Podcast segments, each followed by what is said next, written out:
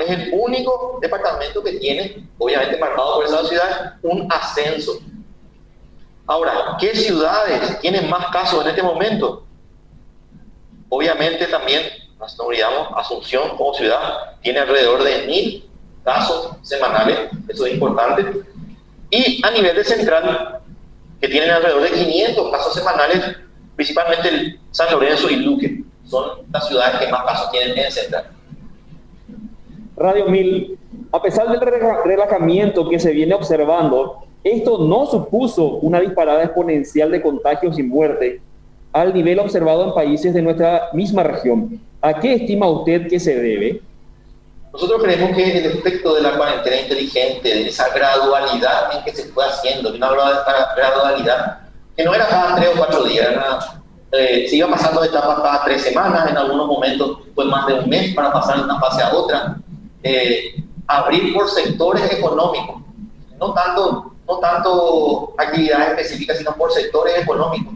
Todo eso hizo de que la epidemia se vaya dando de manera lenta y tengamos nosotros esta gran meseta.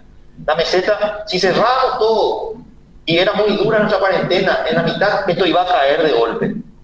Pero si no hacíamos la gradualidad, probablemente a los dos meses ya vamos a tener otra vez un pico.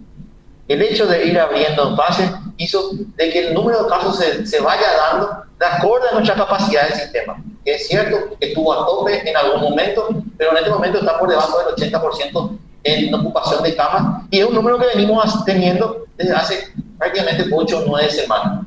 Entonces, respondiendo, es la gradualidad de, de, cómo se fueron activando diferentes sectores económicos y sociales. La llamada segunda ola del coronavirus que vemos en Europa llegará al Paraguay y si llega, ¿cuándo? Eh, hay dos respuestas para eso. La más probable es que sí.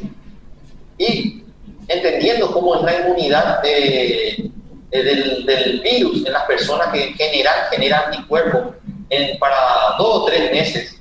Hay gente que dura más, hay gente que dura menos, pero en promedio dos a tres meses es el periodo que se vio entre un pico y otro en esos países del norte.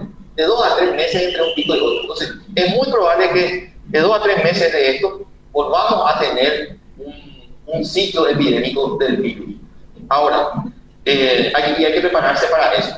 Ahora, lo importante es entender que nosotros modificamos tanto la curva epidemiológica de este virus que es probable también de que tengamos algunas particularidades en esa segunda curva.